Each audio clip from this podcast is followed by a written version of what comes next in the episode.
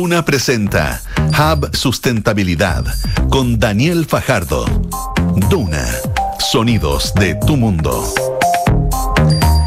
Hola a todos y todas, sean bienvenidos y bienvenidas a un nuevo programa de Hub Sustentabilidad que muestra de qué forma se puede lograr un desarrollo más sostenible y crear negocios siempre con una mirada medioambiental y social. Hub Sustentabilidad es apoyado por Coyahuasi, McDonald's, Aguas Andinas, Sistema B, COPEC, Empresa Cianza, ISA Intervial, EY y WOM. Todas entidades comprometidas con una mirada diferente en sus actividades. Y como todos los miércoles, hoy estaremos viendo algunos casos de cómo se puede producir de manera sostenible, pero esta vez nos enfocaremos en la construcción, tal cual, algo que vemos todos los días en nuestras calles y barrios. También sabremos de varias noticias y al final un espacio para entender algunos conceptos que son un poco difíciles de entender de la sustentabilidad. Y de esta forma arranca Hub Sustentabilidad en Radio Duna. Según datos del Ministerio de Energía, en base al Inventario Nacional de Gases de Efecto Invernadero, INGEI, del año 2016, el sector edificación es responsable de un 7% de las emisiones nacionales de, este, de los GEI. Sin embargo, este dato contrasta fuertemente con el 39% determinado por organizaciones como la IEA Global Global ABC y el World Green Building Council. De hecho, esta última entidad acaba de lanzar un documento que recopila metodologías para medir la huella de carbono de productos y edificaciones en Chile. Pero para hablar más de este informe y además de cómo está el sector eh, de la construcción en este ámbito, estamos con María Fernanda Aguirre, directora ejecutiva del Chile Green Building Council.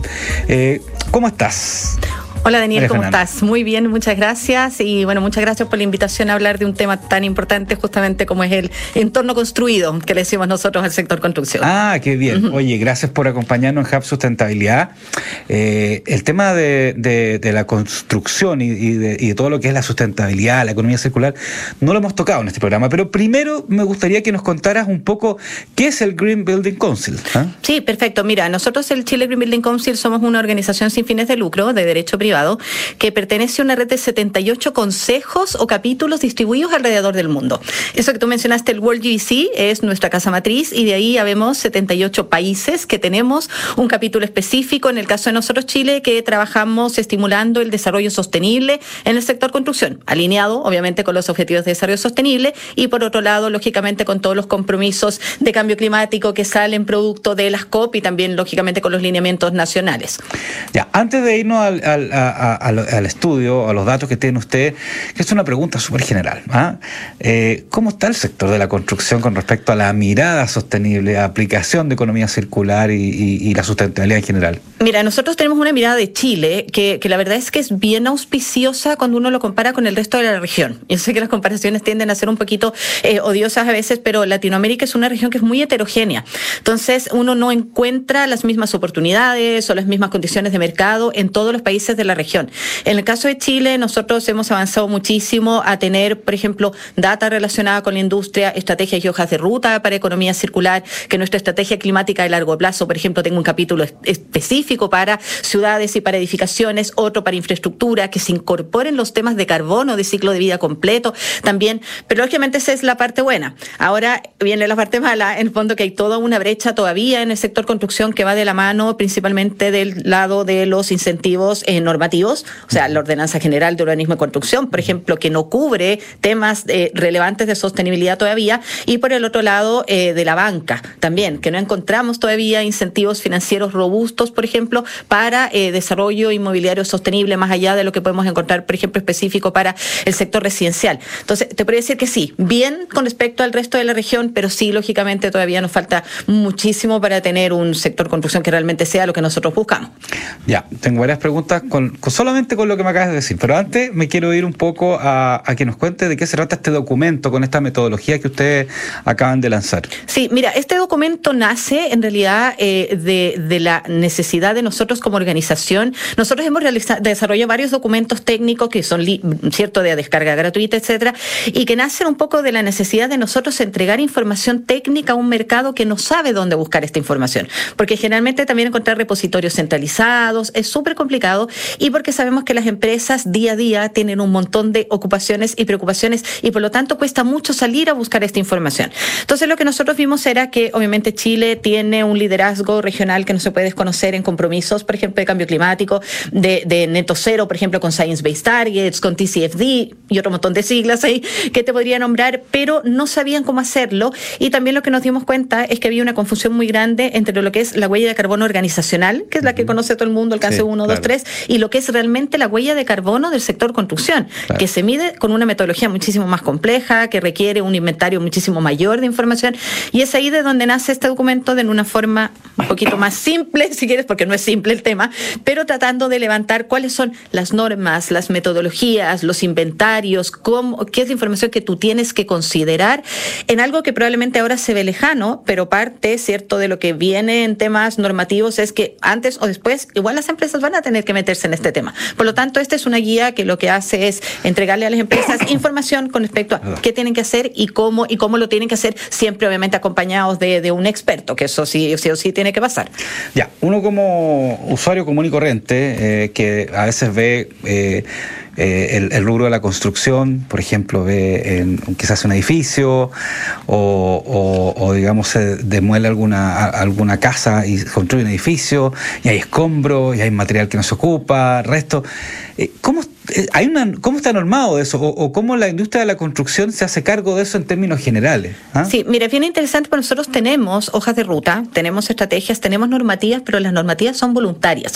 Entonces, a menos... Son voluntarias. Son voluntarias. A menos que tú una norma la metas dentro de una ley o de un cuerpo legal, la normativa siempre va a ser voluntaria. Nosotros tenemos una normativa bien robustas de gestión de residuos, pero lamentablemente no son obligatorias. Entonces, hoy en día, si bien hay lineamientos, por supuesto, que Chile tiene con respecto a disposición, por ejemplo, de residuos finales, eh, autorizado, etcétera. Pero eso es para todos los rubros, no solo construcción. Exactamente. Fondo, no, no hay, o sea, específico para construcción claro. no, pero estas normas que salieron de un programa que el Construye 2025 lo que ya. hacen es caracterizar el residuo. Okay. Y eso es súper importante, pero lo que nosotros vemos es el problema está antes, está en evitar ese residuo, porque ese residuo tú no tendrías que gestionarlo en primera instancia si tú no lo generaras, mm. que eso tiene un costo adicional obviamente para las obras, y este documento se hace cargo también justamente de medir en términos de carbono cuánto impacta si tú no generas ese residuo, sino que lo evitas eligiendo materiales que obviamente tienen más atributos de sustentabilidad.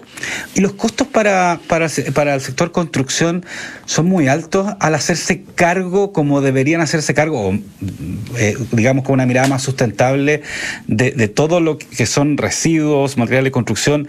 Eh, ¿Aumenta mucho el presupuesto de una obra? No, en lo absoluto. O sea, que ese es un, un, mito que, bueno, también es distinto para toda Latinoamérica. Chile yeah. tiene un mercado que es súper propicio, muy abierto mucha disponibilidad de profesionales, mucha disponibilidad de productos.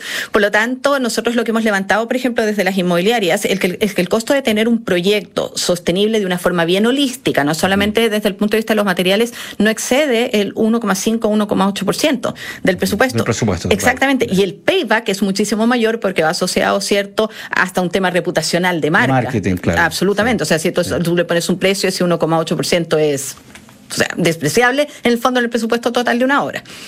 Ya, tú mencionaste eh, eh, María Fernanda, María, bueno, estamos hablando con María Fernanda Aguirre, directora ejecutiva de Chile Green Building Council.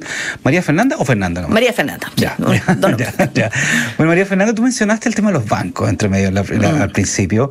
Creo que es un tema fundamental porque muchas constructoras, muchos proyectos inmobiliarios funcionan con préstamos bancarios, diría la mayoría. ¿Cuál es el rol de los bancos acá? Mira, nosotros, eh, algo que vimos que pasa mucho, por ejemplo, en Colombia, en Colombia el banco, la banca privada está súper comprometida y tienen tasas preferenciales para proyectos que se desarrollan con atributos de sostenibilidad, ¿cierto? Ya sean con certificaciones, etcétera.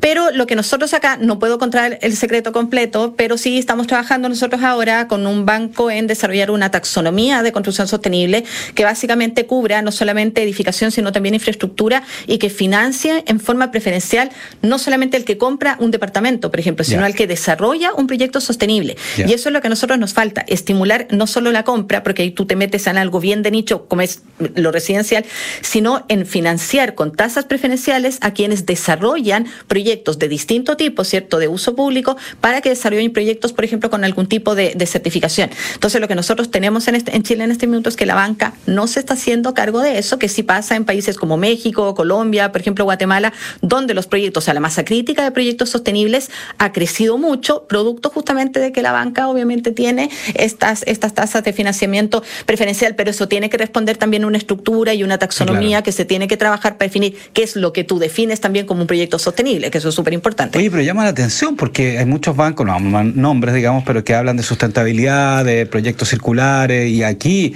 es como eh, casi el, core business del banco debería ser financiar este tipo de proyectos. ¿ah? Exacto, y bueno, porque nosotros aparte tenemos hoy en día bancos que están trabajando, por ejemplo, con financiamiento en base a riesgos climáticos. O sea, que yo no te voy a financiar un inmueble si está en una zona, o sea, Chile tiene siete de nueve de los criterios de vulnerabilidad climática, por lo tanto hay que tener mucho cuidado con eso.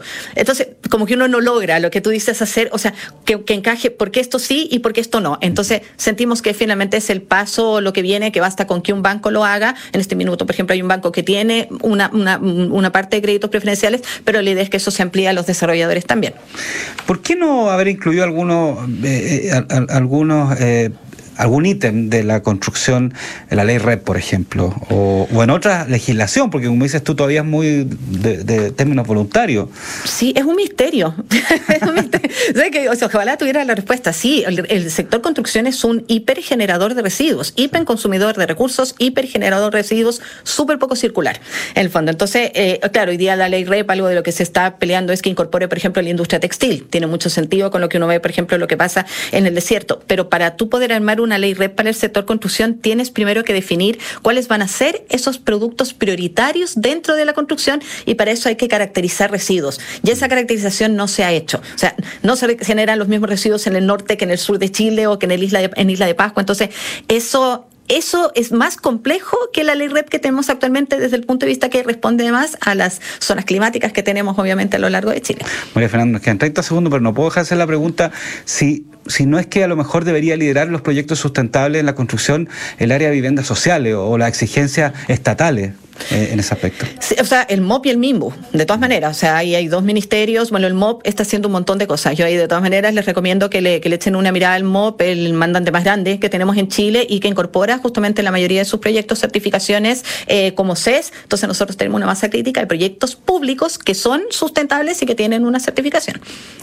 María Fernanda Aguirre, directora ejecutiva de Chile Green Building Council, contándonos un poco todas estas eh, formas de que el sector construcción podría podría acelerar eh, su mirada sustentable, su mirada hacia la economía circular y además eh, los felicito por este documento sobre estas metodologías para esta área. Y muchas gracias por acompañarnos en Hub Sustentabilidad. ¿eh? Muchas gracias, Daniel, que esté muy bien. Chao. Yes We Can, ese es el nombre de esta sección donde María Alcamen Rodríguez nos trae una novedad acerca de cómo nos enfocamos en lograr un mundo más sostenible. Podemos lograrlo. Hoy nos contará acerca de una iniciativa de economía circular a nivel latinoamericano.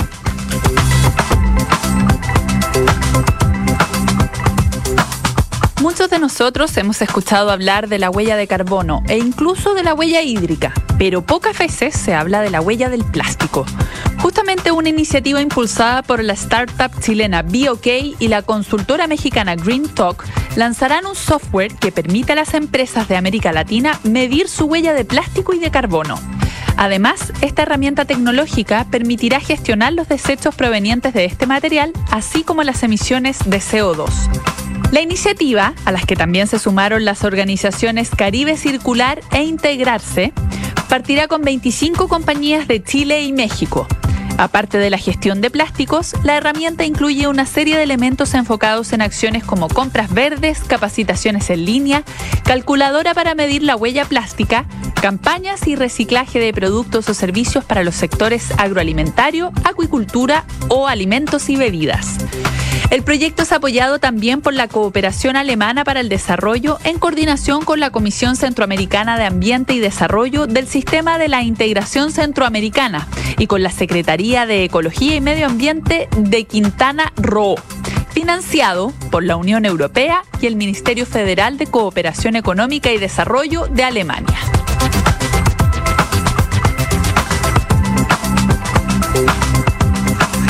Gracias María del Carmen Rodríguez por contarnos de esta iniciativa tan importante a nivel regional. Eh, y ahora siguiendo con el tema de la construcción que nos convoca en este programa de Hub de Sustentabilidad, les quiero contar que la empresa Greenrec Lepanto inauguró hace unos días su planta de recuperación de residuos de la construcción y demolición, que eh, en la jerga de sustentabilidad o en la jerga de la construcción se, se, se denomina como RCP. Esta planta que se inició como un proyecto piloto en 2021 es la primera en Chile en dedicada especialmente a gestionar y valorizar escombros, responsable de un tercio del total de los residuos sólidos. Recupera, por ejemplo, madera, cartón, papel, plásticos, metales, entre otros, y viene a complementar de forma efectiva y eficiente la tarea de segregar en obra, planta u origen.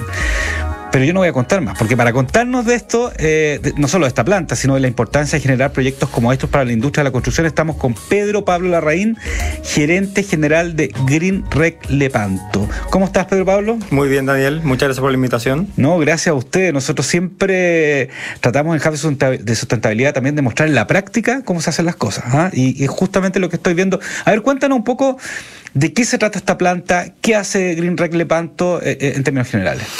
Bueno, voy a partir por lo más, por lo más general, quizás tú me, me, me, vas, me vas guiando. Eh, en Green Lepanto eh, somos una empresa eh, dedicada a la gestión de residuos inertes, ese uh -huh. es como el título más general. Es una empresa que lleva más de 100 años, eh, que partió con explotación de ario, eh, en un periodo eh, entre el año 90 y el 2000 fue una, un lugar de disposición de residuos domiciliarios, que muchos se acordarán de esa parte de la historia. Sí. Después de eso se siguió solamente con residuos inertes, cosa que se hace hasta, hasta hoy, yeah. algunos industriales y con el principal foco de residuos de la construcción y demolición, como bien tú dijiste, RCD. y somos los más grandes de Chile en este en este eh, rubro específico. Uh -huh. eh, ¿Y qué es lo que hacemos? Bueno, eh, obviamente tenemos autorizaciones para, para, para, disponer y gestionar residuos, pero más allá de eso, lo que estamos tratando de eh, imponer y, y, implantar y importar a Chile es la práctica de la segregación para la posterior valorización, que es la clave. Ya, a ver, ah, perdón, ¿ibas a decir algo más? No, ah, no ya, cuéntame tú. A ver, de, la segregación en obra. ¿ah? Mm. Eh, tema complejo porque requiere un cambio cultural, me imagino. Eh, a ver, ¿Cómo se hace o, la, la, segregación en, o, en, obra? Por ejemplo, si yo fuera una empresa de construcción y empiezo a armar esa segregación en obra, ¿cómo lo hago? Efectivamente, eh, la segregación en obra es bueno, muy conocida, muy comentada y una muy buena práctica. Eh, efectivamente, eh, tiene todas las, las, las ventajas eh, eh, de que te ahorras, de, de, de, que ahorras el traslado, de que hace la segregación en el origen eh, y todo lo que eso conlleva.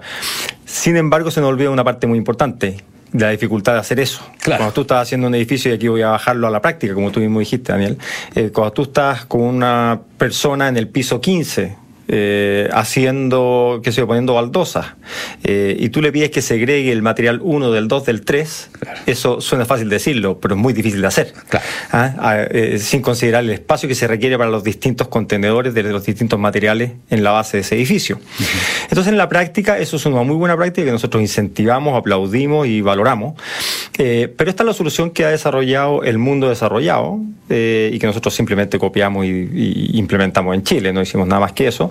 Eh, que viene a complementar eso. Entonces, el, objetivo y la idea es que las constructoras inmobiliarias sigan haciendo la segregación de origen en cuanto les sea posible, manden los residuos a los lugares de tratamiento, entre ellos nosotros, donde segregamos el resto de los materiales que no pudieron segregar y se mandan a lugares de valorización. Por ejemplo, se manda a una planta eh, de reciclaje de plástico o de metal o reutilización de la madera y distintos materiales. Ya, pero eh, Pedro Pablo, de, de, de, todo ese material que, eh, que la construcción desecha, por ejemplo, ¿cuáles realmente se pueden realizar, recuperar y cuáles simplemente hay que, hay que botarlos a, a, a relleno sanitario o a vertedero? En términos porcentuales, sí. para hacer una idea. Mira, muy, muy, buena pregunta. La verdad es que voy a tratar de resumir un poco la respuesta porque puede sí. ser muy larga. Pero aquí entra eh, eh, a jugar la industria. Esto es un, nosotros somos un eslabón de una cadena. Eh, te voy a contar ejemplos de, en la comunidad europea, el promedio de valorización supera el 50%. En Chile estamos recién en el 6%. ¿Seis? Sí. Y hay países que superan el 90%. Por ejemplo, Bélgica. Hay lugares de Estados Unidos. son los países nórdicos. Hay lugares de Estados Unidos donde se, se, valoriza más del 90%. ¿Con qué, qué, te quiero decir con esto, Daniel? Que en realidad tú no sacas, de que es muy evidente, pero lo voy a poner sobre la mesa no sacas nada con eh, segregar muchos materiales si no hay una industria que después los valorice y los reutilice. Entonces, lo que nosotros venimos a poner es esa primera piedra.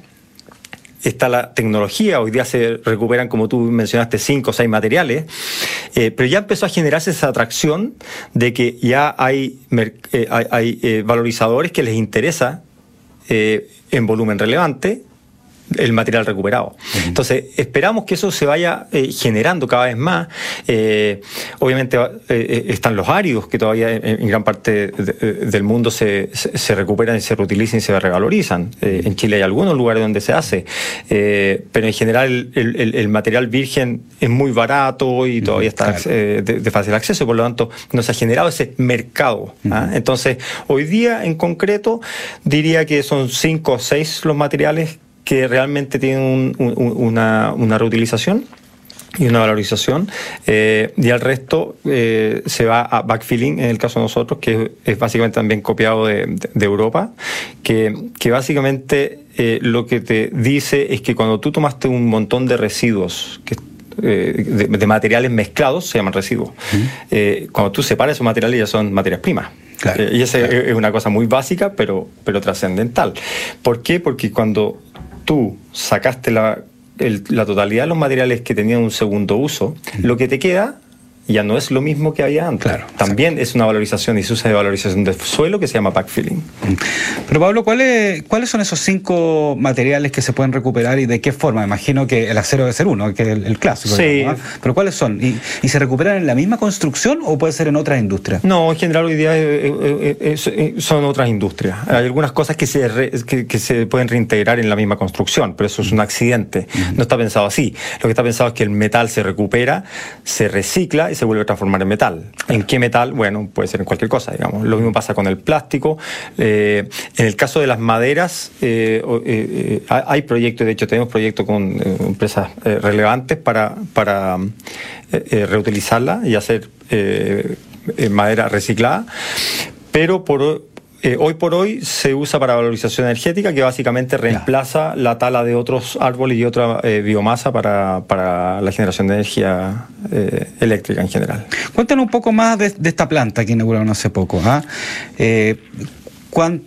Qué, tipo de productos están llegando? ¿En qué cantidad? O también, ¿cuál es la proyección que tienen? Porque están recién, digamos, la proyección. Claro, nosotros, bueno, esta es una planta modular que tiene la gran ventaja de que, más allá de ser un, eh, una, muestra tangible de lo que se puede hacer, lo que se puede lograr, que logra altas tasas de eficacia y de eficiencia, eh, porque efectivamente cuenta con el, espacio, el equipamiento, la, eh, está económicamente bien diseñada para hacer esa segregación. Sin embargo, uno de los grandes eh, atributos que tiene es que es modular. Mm. Eh, esto, eh, si tú ves plantas en, en, Europa, otros países desarrollados, esto efectivamente continúa con distintas líneas de proceso y subprocesos que van segregando cada vez más al detalle cada uno de estos materiales que yo te mencioné muy, muy burdamente. Mm. así que la verdad es que parte de nuestra alegría es que, es que estamos muy felices de haber podido probar que esto se puede hacer, que, sirve en Chile y que además es aplicable. Aquí no estamos hablando de plantas de miles de millones de dólares. Estamos hablando de un módulo que sí requiere su inversión y su esfuerzo y su implementación y sus autorizaciones, etcétera, pero es completamente replicable en el resto del país.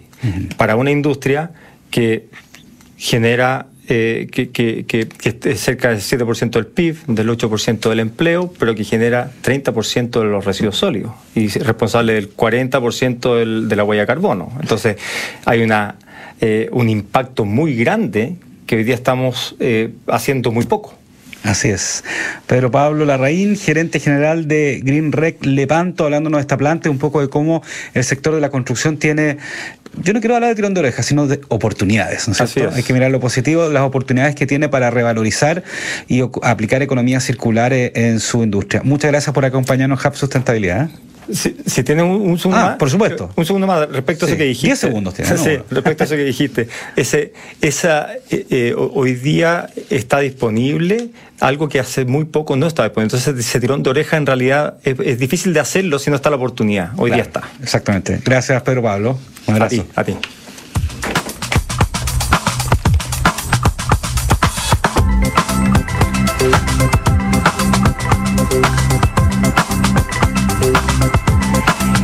Y en la sección Diccionario Sustentable, donde explicamos conceptos que no todo el mundo conoce con respecto a la sustentabilidad, esta vez traemos una palabra eh, que se está utilizando mucho, especialmente cuando empezó a hablarse de, la ley REP, es el ecodiseño. Bueno, su nombre lo dice todo, pero hay que explicarlo. El ecodiseño es una práctica que busca reducir el impacto ambiental de los productos a lo largo de su ciclo de vida, desde su diseño hasta su eliminación.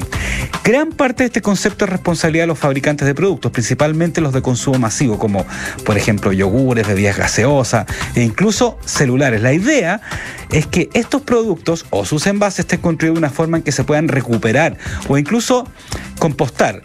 Eh, la mayoría del producto, con un especial énfasis en el envase. Ya lo dijimos. Por ejemplo, no es lo mismo un paquete de galletas cuyo envoltorio es de cartón a uno de plástico. No es lo mismo un, producto de cosmética que después del envase se bota a otro que se recupera. ¿Cierto? Y eso justamente es lo que hace el ecodiseño. Diseñar productos que sean sustentables y que tengan una vida circular. Y de esta forma finalizamos otro capítulo de Hub Sustentabilidad para mostrar cómo el mundo de los negocios tiene una nueva mirada con respecto al desarrollo. Recuerden que nos pueden escuchar todos los miércoles a las 21 horas y luego el programa se repite los domingos a las 10 de la mañana. Hasta el próximo programa.